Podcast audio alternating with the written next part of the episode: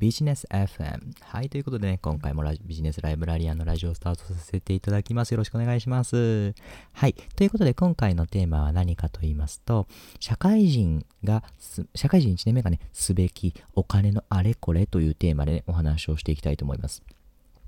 はい。えっ、ー、と、まあ、20代ね、まあ、えっ、ー、と、社会人になって、まあ、会社で働くようになって、まあ、夏になって、まあ、だいぶね、あのー、まあ、仕事にもゆとりがね、持てるようになってきて、っていうような人がね、はい、あの、お金でなんとかね、えっ、と、資産運用とかね、まあそういった感じでね、知っておきたいなってことについて、今日はね、お話をさせていただければなってことを思います。はい。えっ、ー、と、まあね、今日はまあリストアップして簡単にね、お話をしていきたいと思いますので、あの、詳しいことについてはね、また後日ね、ラジオ配信をするか、もしくはね、これまでにもね、過去でお話をさせていただいてあるものもね、ございますので、ぜひね、そちらを参考にしてほしいなってことを思います。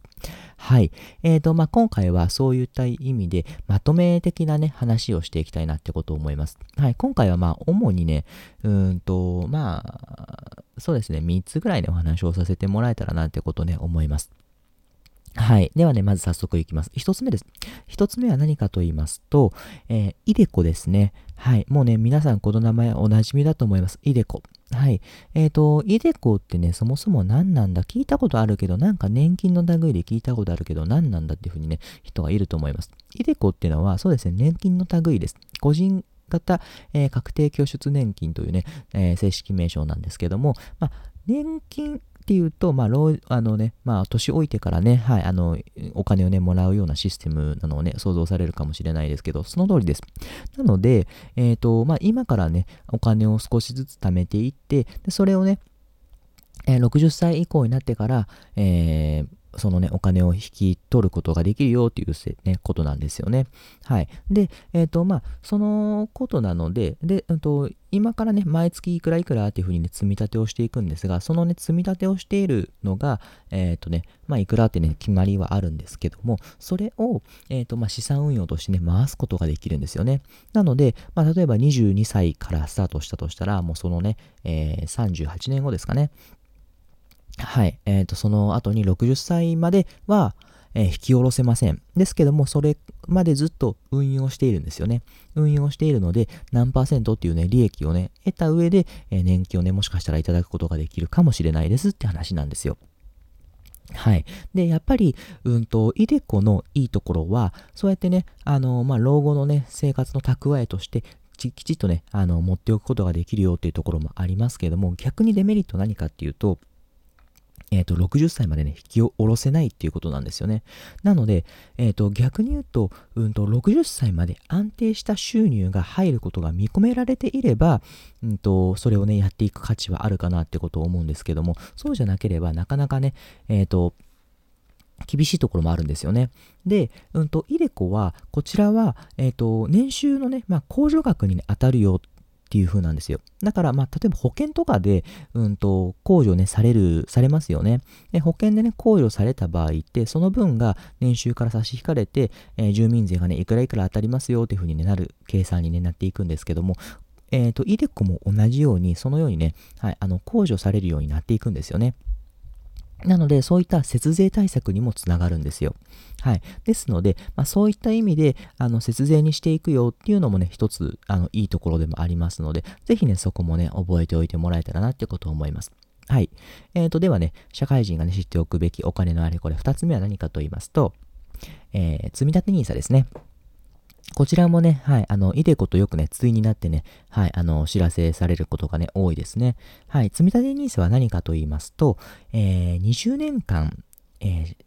資産運用でね、投資信託でね、得た利益を非課税でいただくことができますよ。ただし、年間40万まで、えー、いただくことが無料、えと、非課税でね、いただくことができますよっていうようなことです。なので、イデコとの大きな違いは何かと言いますと、イデコは住民税の減税にね、つながりましたけど、えっ、ー、と、積立 NISA をやっている上では、別に、うんと、今の生活から特別税金が安くなるっていうわけではないんです。なので、えっ、ー、と、じゃあ何がね、えー、さっき税金が無非課税やって話をしましたけども、それは何かと言いますと、えー、積立 NISA は毎月ね、積み立てをしていきますけども、その積み立てした額が、えー、利益が出た場合に、その利益の、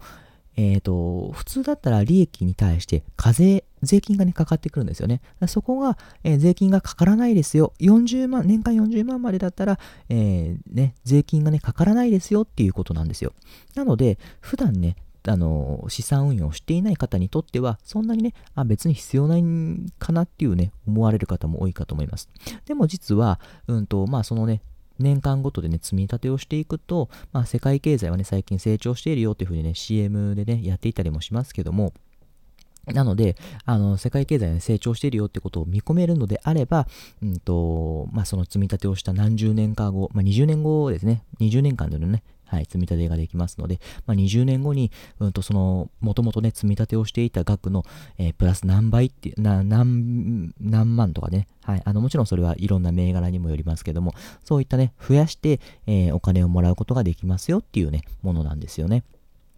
はい。あの、なので、うんと、積み立て NISA ね、うんと、最近ね、まあそういった意味で、ちょっとね、コロナショックがあったことによって、うんと、一気にガクッとね、はい、世界経済が落ちた時にたくさん買われる人がいたんですよね。で、今ね、最近そういったところでね、ちょっとずつね、経済が戻ってきていますよね。なので、まあそういったところで最近ね、結構、うんと、実は儲かってる儲かってるっていうふうにね、言ってる人がたくさん多いんですよね。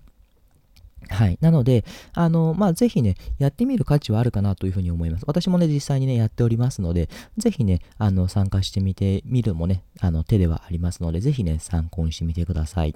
はい。ということでね、二つ目は、えー、積立 NISA でした。では、三つ目は何かと言いますと、ふるさと納税です。はい。えっ、ー、と、前回のね、ラジオでもお伝えをさせてもらいましたけども、本当にやっぱりね、ふるさと納税はね、大きいです。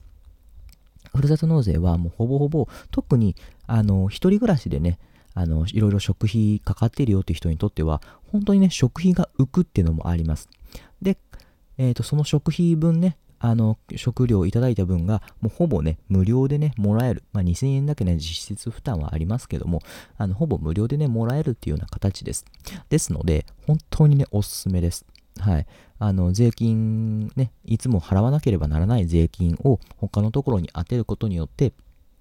はい。あの、そのね、食品をね、いただくことができますので、それはね、もう本当にいいなってことを思います。あの、じゃあデメリットって何かあるのかって話なんですけども、もちろんありますよ、デメリット。はい。何かと言いますと、自分の住んでいる、えー、地域、まあ、自分の住んでいる市町村ですね。に対して、えー、住民税をね、お金を払うことができないよっていうことなんですよ。はい。なので、うんと、本当にね、地域のね、発展をね、願っているような人にとっては、あの、自分の住んでるところにね、はい、あの、支払うことができません。なので、そういった意味ではちょっとね、大きいかもしれないです。はい。あの、でもね、まあ、その分ね、他のところにやると、そんだけね、食品をね、いただくことが可能っていうところもありますので、もちろんこれ食品だけじゃないんですよ。物とかもね、同じようにもらえますので、はい、あの、ぜひいろいろ調べてもら、見てもらえたらなってこと思います。あの、簡単なところですとね、CM のサトフ、サトフルとかでもね、いいですし、楽天市場でふるさと納税って調べると、いろいろ出てきます。なので、ぜひね、いろいろ調べてみてもらえるといいかなってことを思います。はい。ということでね、以上3点お伝えをさせてもらいました。えー、いでこと積み立て NISA とふるさと納税。まずここ3つはね、ぜひね、押さえてもらうと、あのー、まあ、いいんじゃないかなってことをね、思います。はい。ということでね、えっ、ー、と、今日はね、社会人がね、知っておくべきお金のあれこれについてお伝えをしました。はい。ではまた次回お会いしましょう。じゃあね